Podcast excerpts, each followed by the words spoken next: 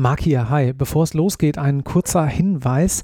Die Folge, die ihr jetzt hört, ist ein Mitschnitt von äh, einer IMR Live-Folge, also mit Publikum aufgenommen beim Cologne Legal Hackathon, den Ebner Stolz veranstaltet hat, zusammen mit Wolters Klüver. Und ich spreche in der Folge mit Stefanie Walter. Stefanie ist seit 2017 Geschäftsführerin von Wolters Klüver Deutschland und da vor allem für Content-Themen verantwortlich. Das wird in der Folge nicht ganz klar, weil wir uns ganz gut kennen und dann natürlich direkt direkt eingestiegen sind ins inhaltliche Gespräch. Aber das ist für euch, glaube ich, ganz wichtig, dass ihr das nochmal als Einordnung so habt, wenn ihr die Folge hört, damit ihr auch wisst, wer da sozusagen vom Mikro sitzt. Jo, in den nächsten Tagen und nächsten Wochen geht es dann hier weiter. Ihr könnt euch freuen auf spannende Folgen zur Examensvorbereitung, wenn ihr gerade noch in dieser Phase eures Lebens seid und aber auch lustige Interviews mit einer Verbandsjuristin im weitesten Sinne. Mehr kann ich da noch nicht verraten und einem Juristen bei einem sehr, sehr spannenden Unternehmen. Insofern viel Spaß mit dieser und allen weiteren Folgen und bis denn. Ciao, ciao.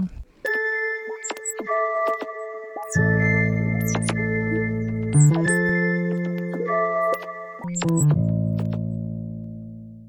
Herzlich willkommen zu einer neuen Episode Irgendwas mit Recht. Mein Name ist noch immer Marc Ohrendorf und heute darf ich sprechen hier am Legal Hackathon in Köln bei Ebner Stolz. Und das ist mal wieder eine IMR Live-Folge. Das bedeutet, es gibt Publikum und das bedeutet, es gibt, auch wenn ihr euch natürlich alle sehr viel Mühe geben werdet, hier und da ein paar Störgeräusche. Wenn ihr diesen Podcast jetzt also später hört, dann ist das natürlich eine Aufzeichnung und dann wisst ihr, diese Geräusche gehören dazu. Wir geben wie immer unser Bestes, dass es sich angenehm in euren Ohren anhört anhört, aber hier und da geht vielleicht mal eine Tür auf, jemand kommt noch rein und bringt sich vielleicht was zu essen mit, weil das hier alles relativ hands-on ist. Das soll uns aber nicht abhalten, mit unserem heutigen Gast zu sprechen und das ist Stefanie Walter. Hallo Stefanie. Hallo Marc, danke für die Einladung das natürlich sehr, sehr gerne, denn Disclaimer vorab, du bist ja sowas wie auf jeden Fall eine Kollegin, aber auch Chefin der LTO, zumindest im redaktionellen Bereich. Wir gehen erstmal nicht auf die ganzen Interna von Wolters Klüver Deutschland ein, aber was ihr wissen müsst ist, ich bin ja verantwortlich für das Produkt bei der Legal Tribune Online und äh, die gehört zu Wolters Klüver. So viel als Disclaimer vorab. Genau.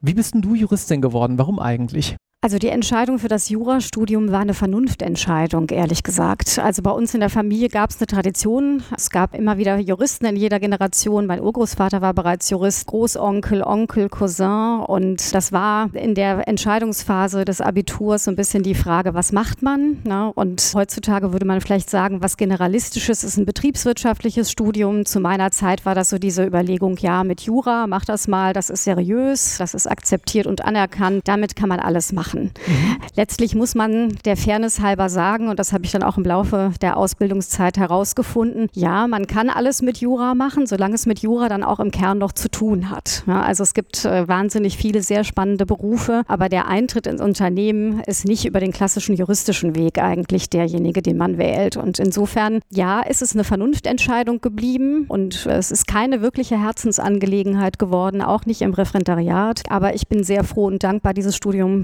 ab abgeschlossen zu haben, auch das Referendariat gemacht zu haben, weil ich denke, dass man einfach dieses strukturierte und analytische, dieses problemorientierte doch wirklich sehr gut lernt. Probleme gibt es oder Herausforderungen, spricht man ja heute lieber von, gibt es im Unternehmensalltag jederzeit und deswegen ist das sicherlich gut, sehr geschult auf diese Themenstellungen eingehen zu können und sie dann auch zur Lösung zu bringen. Es gab zu meiner Zeit, gibt es heute mit Sicherheit auch noch immer das Problem erkannt, Gefahr gebannt, den ja. Slogan aus einem bekannten bekannten Anbieter des Repetitoriums. Und das ist tatsächlich auch im Unternehmensalltag so, dass man sich damit beschäftigt, mit welchen Herausforderungen man konfrontiert ist und wie man sie gut lösen kann. Also insofern große Dankbarkeit und jetzt bei Wolters Klüver mit der Zielgruppe Juristen. Ich habe verschiedene Positionen in der Verlagsbranche gehabt und die Zielgruppe und meine Autoren waren nicht immer Juristen. Hier profitiere ich natürlich davon, dass die ehemaligen Kommilitonen jetzt zum Teil Herausgeber und Autoren sind und dass man den berühmten Stallgeruch mitbringt mitbringt und auch einfach viel vom Arbeitsprozess, von der Arbeitsweise der Juristen versteht. Und dazu muss man, glaube ich, nochmal ganz klar sagen, du bist jetzt nicht Legal Counsel, ne? Weil wenn man das so hört und man genau. hat noch nicht so eine genaue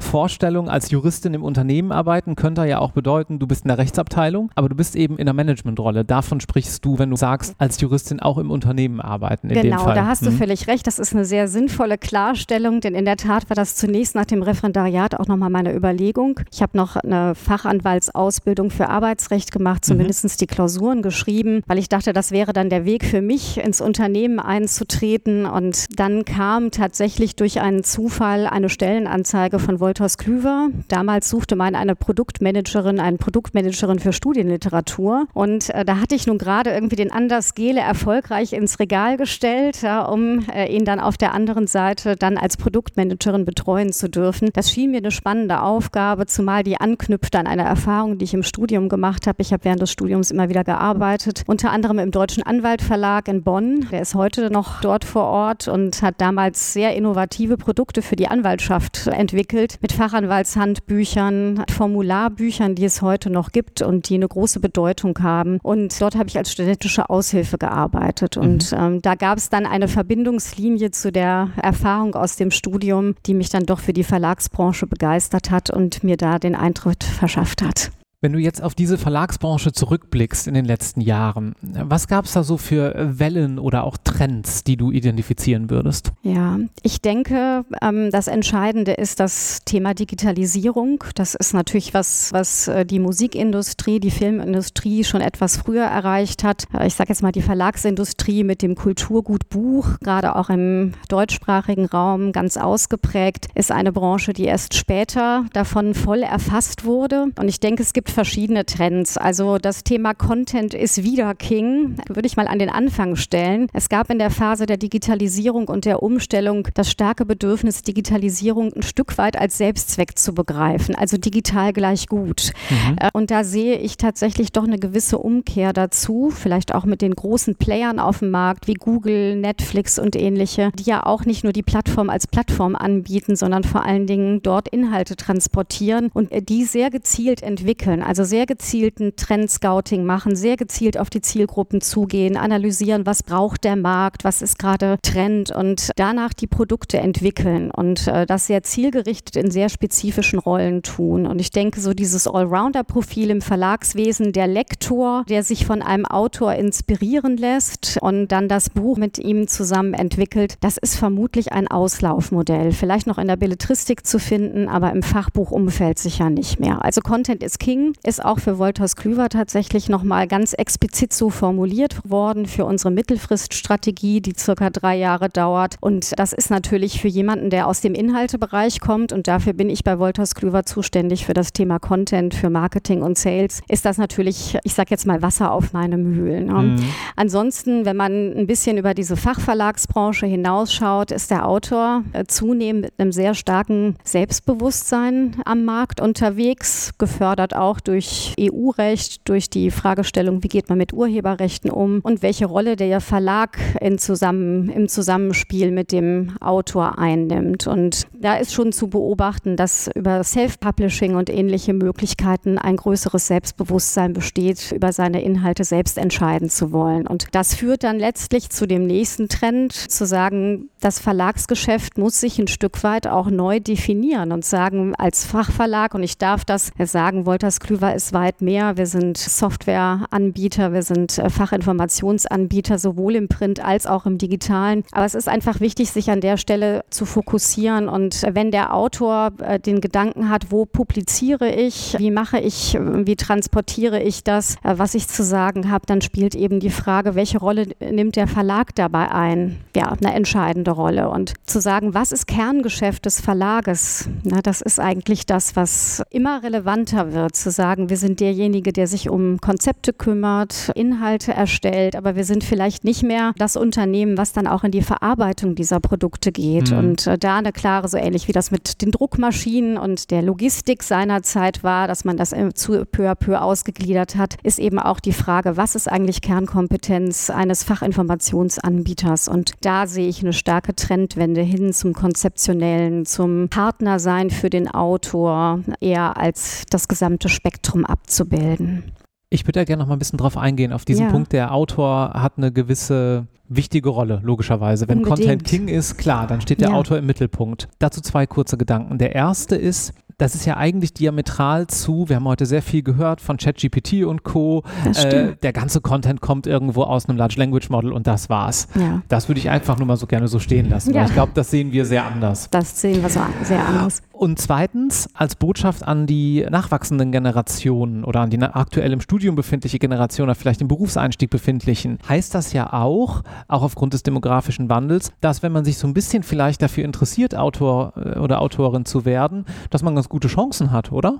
Das stimmt durchaus. Also der Markt der Autoren ist tatsächlich ein sehr dünner. Ja. Vor allen Dingen ist das Commitment dazu, wie viel meiner Freizeit, meiner Familienzeit, denn wir haben es im Fachumfeld ja mit Autoren zu tun, die das nicht hauptberuflich machen und nicht als Haupteinnahmequelle. Das ist in anderen Bereichen sicherlich nochmal anders. Sind wir darauf angewiesen, dass wir Menschen finden, die besonders engagiert sind, die Lust haben, ihre Freizeit auch ganz bewusst zu investieren mhm. für das Thema. Und ich sehe einerseits die Chance für jüngere Autorinnen und Autoren, sich zu profilieren. Gleichzeitig brauchen wir auch diesen Diskurs tatsächlich. Und gerade im Bereich der Rechtswissenschaften ist es ja wichtig, dass auch eine Meinungsfortbildung stattfindet. Die findet in der Regel ja auch über den Austausch in wissenschaftlichen Aufsätzen, in Kommentaren, in Handbüchern statt. Diesen wissenschaftlichen Austausch mitzugestalten und Recht fortzuentwickeln, das wird, und das ist vielleicht auch ein Stück weit die Antwort oder die ja, Frage auf das Thema KI und inwieweit solche Sprachmodelle uns Konkurrenz machen, das wird immer wichtiger werden, dass ich tatsächlich im Blick behalte, was ist nach vorne raus eine gesellschaftspolitische Entwicklung, die in die Gesetzesfortbildung, aber auch in die Art, wie Recht gesprochen wird, einfließen kann. Wenn ich das mal aufgreifen darf, du sagst vorne raus. Das war, glaube ich, gerade das wichtigste Wort in deinem letzten Satz. Das hängt ja auch damit zusammen, dass Large Language Models, so toll wie die Technologie ist und wir werden viele Anwendungsfälle finden und es wird auch sinnvolle Unterstützung durch Large Language Models in vielen Bereichen geben, da sind wir uns alle einig. Aber die haben ja eine gewisse Rückwärtsgewandtheit, weil die müssen ja auf Daten basieren, die es schon gibt. Wir hatten im Vorfeld kurz dazu ja, gesprochen, genau. vielleicht kannst du da noch mal ein bisschen ausführen. Aber dieses Kreative und auch diesen, die Zukunft blickende und dieses Gestaltende, das wird wahrscheinlich zumindest auf absehbare Zeit ziemlich beim Menschen und damit beim Autor verbleiben, oder? Ja, unbedingt und auch verbleiben müssen.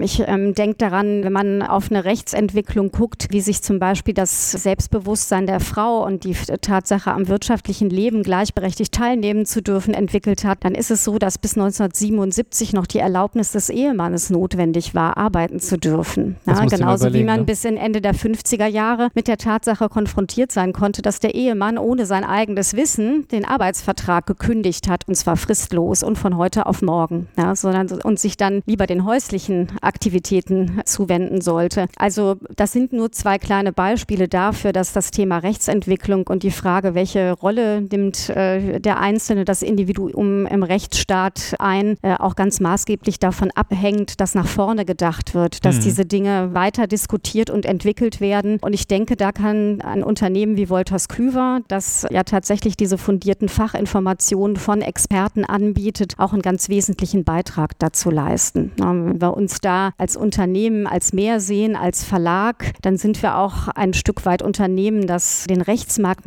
mitgestalten will, so ja auch der Legal Hackathon, von dem wir heute live senden, ja ein Beispiel dafür ist, wie man ja Wissen, Inhalte und Technologie gut zusammenbringt. Und ich denke, wenn man diesen Gestaltungsanspruch hat, äh, darf man den auch formulieren und für sich in Anspruch nehmen. Und das ist es auch, was wir mit guten und gesicherten Fachinformationen tun. Wir gehen gleich noch mal ein kleines bisschen mehr auf den Hackathon und auf die ganzen technischen Themen bei Wolters Klüver ein. Ich würde gerne zwei Fragen zwischenschieben aus dem ja, Publikum, gerne. die so ein bisschen anknüpfen an unsere eure bisherigen Ausführungen. Die erste Frage ist, du bist ja keinen der klassischen juristischen Karrierewege gegangen. Hast du dich dabei manchmal orientierungslos gefühlt? Und wenn ja, wie bist du damit umgegangen? Das ist eine gute Frage. Tatsächlich war dieses Thema Vernunft dann irgendwann oder wandelte sich das Thema Vernunft in Durchhalten. Ja, mhm. Wenn man das Jurastudium anfängt und dann aus einem familiären Umfeld kommt, in dem man zu Ende bringt, was man anfängt, dann kann das beim Jurastudium schon ziemlich lange dauern. Dann ist man nach dem ersten Staatsexamen geprüfte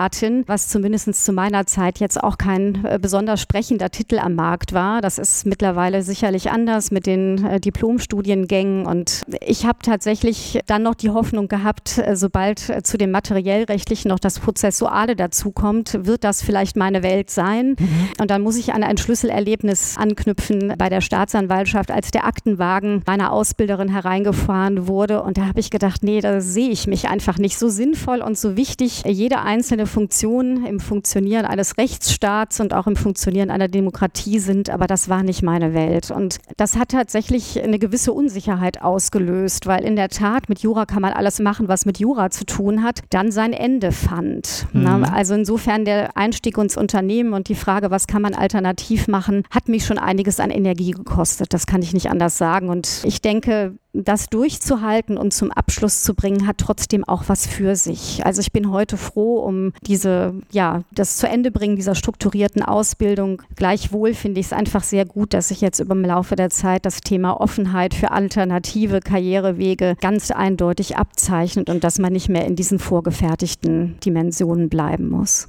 Die zweite Frage knüpft auch so ein kleines bisschen daran an. Der geht nochmal darauf ein, auf deinen Weg zum Unternehmen, nicht als Juristin, sondern eben als Managerin ja. oder ursprünglich auch mal als Produktmanagerin. Was kann man denn tun, wenn man sozusagen nicht auf den Zufall warten will, dass man mal eine Stellenanzeige von Wolters Klüver liest, so wie du das damals hattest, um das zu erreichen und in diesem Bereich dann auch für Arbeitgeber attraktiv zu sein, fragt jemand. Ich denke, dass zum Beispiel so eine Aktivität wie heute eine wunderbare Gelegenheit ist, jenseits der fachlichen engen Grenzen sich äh, nochmal mit äh, dem Thema Teamarbeit, mit Projektarbeit, mit dem Austausch über verschiedene Fachgruppen hinaus auseinanderzusetzen und, und einfach Erfahrungen zu sammeln. Das berühmte Unternehmenspraktikum will ich jetzt an der Stelle nicht nennen, aber ich glaube, es ist trotzdem wichtig, die Gelegenheit zu haben, wirklich Insights zu entwickeln. Ich denke, wenn man jetzt im juristischen Kernbereich unterwegs ist, dann ist der Podcast irgendwie irgendwas mit Recht ja genau auch äh, zielt ja darauf ab, dass es nicht nur die strenge juristische Karriere ist, sondern dass man drumherum auch noch vieles machen kann. Du selbst bist ja eines äh, der Beispiele dafür, ja, das stimmt, ne? ja. dass man äh, sein Fachwissen, sein Branchenwissen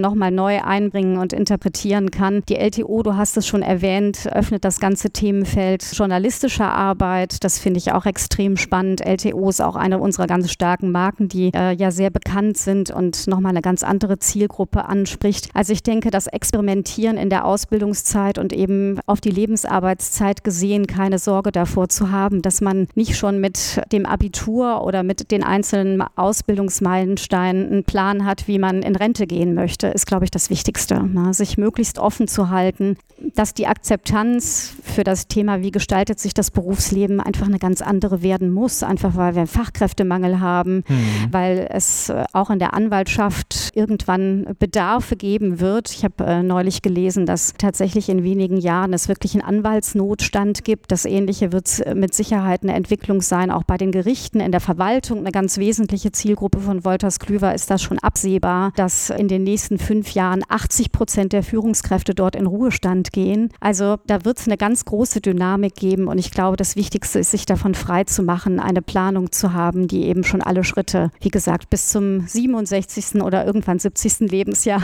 mit einbezieht. Ja, vielleicht dazu ein paar Zahlen, die uns auch neulich untergekommen sind äh, bei der LTO. Wir schweifen ein kleines bisschen ab, aber es passt das so wunderbar. Ordnung, also wir hatten in dem Kanz im Kanzleibereich 2021 äh, 2,5 Prozent Umsatzwachstum ungefähr. Ja. Wenn man jetzt sagt, das wird nicht durch Technologie wettgemacht, dann müssten das auch 2,5 Prozent Wachstum an Fulltime-Employees ja sein. Haben aber gleichzeitig im selben Jahr zum ersten Mal seit 15 Jahren eine abnehmende Anzahl an zugelassenen Anwältinnen und Anwälten. Und vor drei Monaten habe ich gelesen, ungefähr ungefähr, dass gerade nur in NRW 120 Staatsanwältinnen gesucht werden. Das musst du mir überlegen. Unglaublich. Ja, ja das sind unglaubliche Zahlen, wenn ich das auch vergleiche mit meinem Staat, Berufsstaat, der jetzt auch schon wirklich 18 Jahre her ist. Das sind wirklich Entwicklungen, die auch eine gewisse Dramatik in sich bergen. Na, denn die Fragestellung, inwieweit ist ein Rechtsstaat akzeptiert, letztlich auch von Bürgern, hängt natürlich auch davon ab, dass ich vielleicht nicht zwei, drei Jahre, jetzt im Strafverfahren hat man das nicht in der Hand, aber bei anderen Verfahren, dass ich eben nicht so so lange warten muss, bis ich zu meinem Recht komme, dass ich akzeptierte Rollen finde, dass ich Vertreter dieses Rechtsstaats, und das sind die Anwälte nun mal auch als Organ, finde, die mich unterstützen und das zeitnah und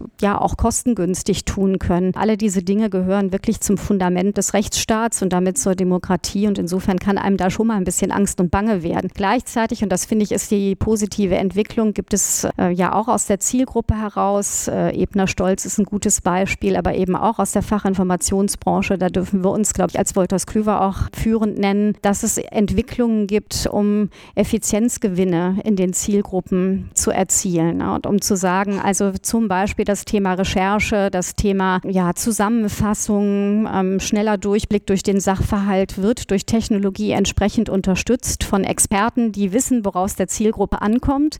So, da glaube ich, braucht es immer noch den Zusammenschluss an der Stelle. Ich denke, dass über diese Effizienzgewinne tatsächlich dann mehr Freiraum, mehr Zeit entsteht für das eigentliche juristische Arbeiten, für die Kreativprozesse, die ja auch dahinter stecken, wenn man Unternehmensfusionen, wenn man Verträge gestalten will, wenn man Konflikte lösen äh, muss. Ich denke, an der Stelle wird dann Technologie ein Vorteil sein können. Ja, gehen wir noch mal ganz kurz zum Abschluss auf den Rahmen äh, des heutigen Gesprächs hier ein. Wenn ihr nicht dabei sein könnt, dann solltet ihr unbedingt jetzt gleich mal googeln Legal Hackathon Cologne 2023. Da wird es ganz viele Bilder geben und vielleicht nächstes Jahr auch einfach mal dabei sein, weil es echt ein gutes Event. Wird veranstaltet von Wolters Klüver und von Ebner Stolz, einer Kanzlei, unter anderem hier in Köln, gemeinsam mit dem Gateway Excellence Startup Center der Uni Köln und dem Legal Tech Lab. Selbst Plug sozusagen, kleiner Hinweis, IMR 108 mit Philipp Kühn, Jura, agiles Arbeiten, IT und Datenschutzrecht Albrecht, ist er gerade hier irgendwo? Ah, da hinter mir. Hallo.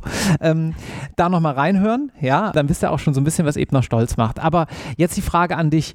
Was glaubst du, warum macht so ein Hackathon eigentlich Sinn? Und zwar, ich sag mal, sowohl für Teilnehmende als auch für einen Verlag wie Wolters Klüver oder auch eine Kanzlei. Warum ist das allgemein eine schöne Angelegenheit? Also ich fange jetzt mal tatsächlich mit Wolters Klüver an, mhm. weil unsere Motivation hier mit Host zu sein eine solche ist, gerade äh, dieses äh, Legal-Ökosystem System, von dem ich eben sprach, mitzugestalten. Und das ist tatsächlich die Herausforderung unserer Zeit, ganz unterschiedliche Kompetenzen zusammenzubringen, um da einen größtmöglichen Gewinn zu haben. Mhm. Ähm, die Erfahrung zu machen, dass äh, Arbeit keine juristische Stillarbeit über der Akte sein muss, sondern dass man tatsächlich äh, gemeinsam im Team mit unterschiedlichen Kompetenzen daran arbeitet, wie kann eine Lösung für die Zielgruppe aussehen, die auch sehr nah am Workflow und an den Bedürfnissen der Zielgruppe äh, orientiert ist. Es gab eine Rückfrage bei dem Vorstellen äh, der einzelnen Projekte und der einzelnen Projektgruppen aus der Jury, ob äh, denn die Tatsache der Terminfindung bei Gericht eine Schwierigkeit war und sei einem sehr lauten Ja aus dem Publikum. Ja, also das ist genau das, dass Experten zusammenkommen und auf den Punkt genau analysieren, wo hat die Zielgruppe ein spezifisches Problem und wen braucht es, um das zu lösen. Das kann einmal mehr technologiegesteuerter sein, das kann tatsächlich auf der Basis von Inhalten Inhalten geschehen. Das kann im Effizienzgewinn von künstlicher Intelligenz und Technologie liegen. Da sind wir als äh, Wolters Klüver, als Fachinformationsanbieter einfach weltweit sehr interessiert dran, uns vorne an die Spitze der Bewegung zu setzen und mitzugestalten. Und dazu braucht es aber, und das ist sicherlich auch das, du sprachst ja über das, was hat sich geändert in der Verlagsbranche, man braucht Partner auf Augenhöhe mit an Bord, äh, die sich eben sehr gut auskennen und diesen Input liefern können. Na, denn je näher tatsächlich zum Beispiel die Recherche Recherchelösung. Auch das war eben eines der Projekte, das wir gesehen haben. Je näher das in den Workflow des damit Arbeitenden heranrückt,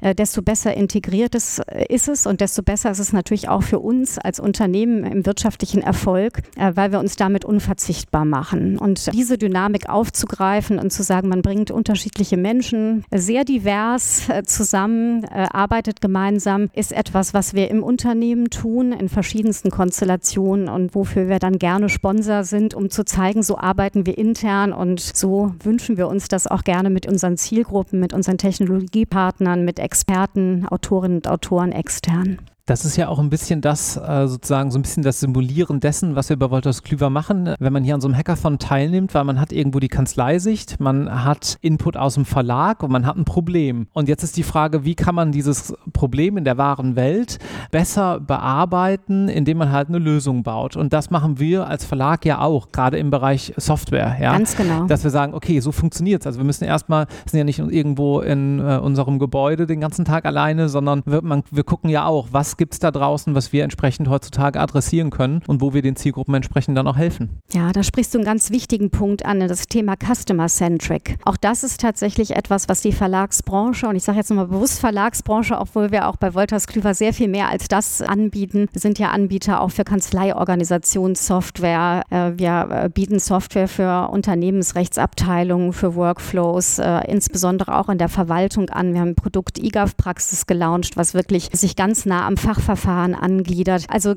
ganz wichtig ist, dass der Kunde im Mittelpunkt steht und dass wir da ansetzen und schauen, äh, Customer-Centric, das geht sowohl für den Content äh, als auch dann für die Workflow-Lösung, dass wir nicht am grünen Tisch etwas entwickeln, was sich dann äh, nachher in der Praxis nicht erweist. Das war zu Zeiten des guten alten Buchs ganz dankbar. Man hat es produziert und irgendwo ins Regal gestellt. Ob das dann jemals rausgenommen, gelesen und genutzt wurde, konnte man nicht so genau nachweisen.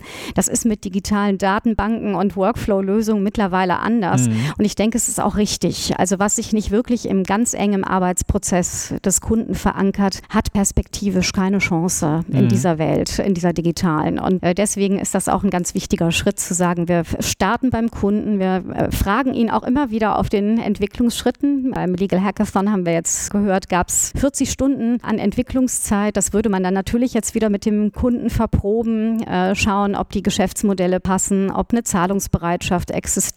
Und dieses zyklische Arbeiten, das ist etwas, was wir bei Wolters Kluwer ganz intensiv betreiben und wovon ich auch überzeugt bin, dass das die Zukunft ist.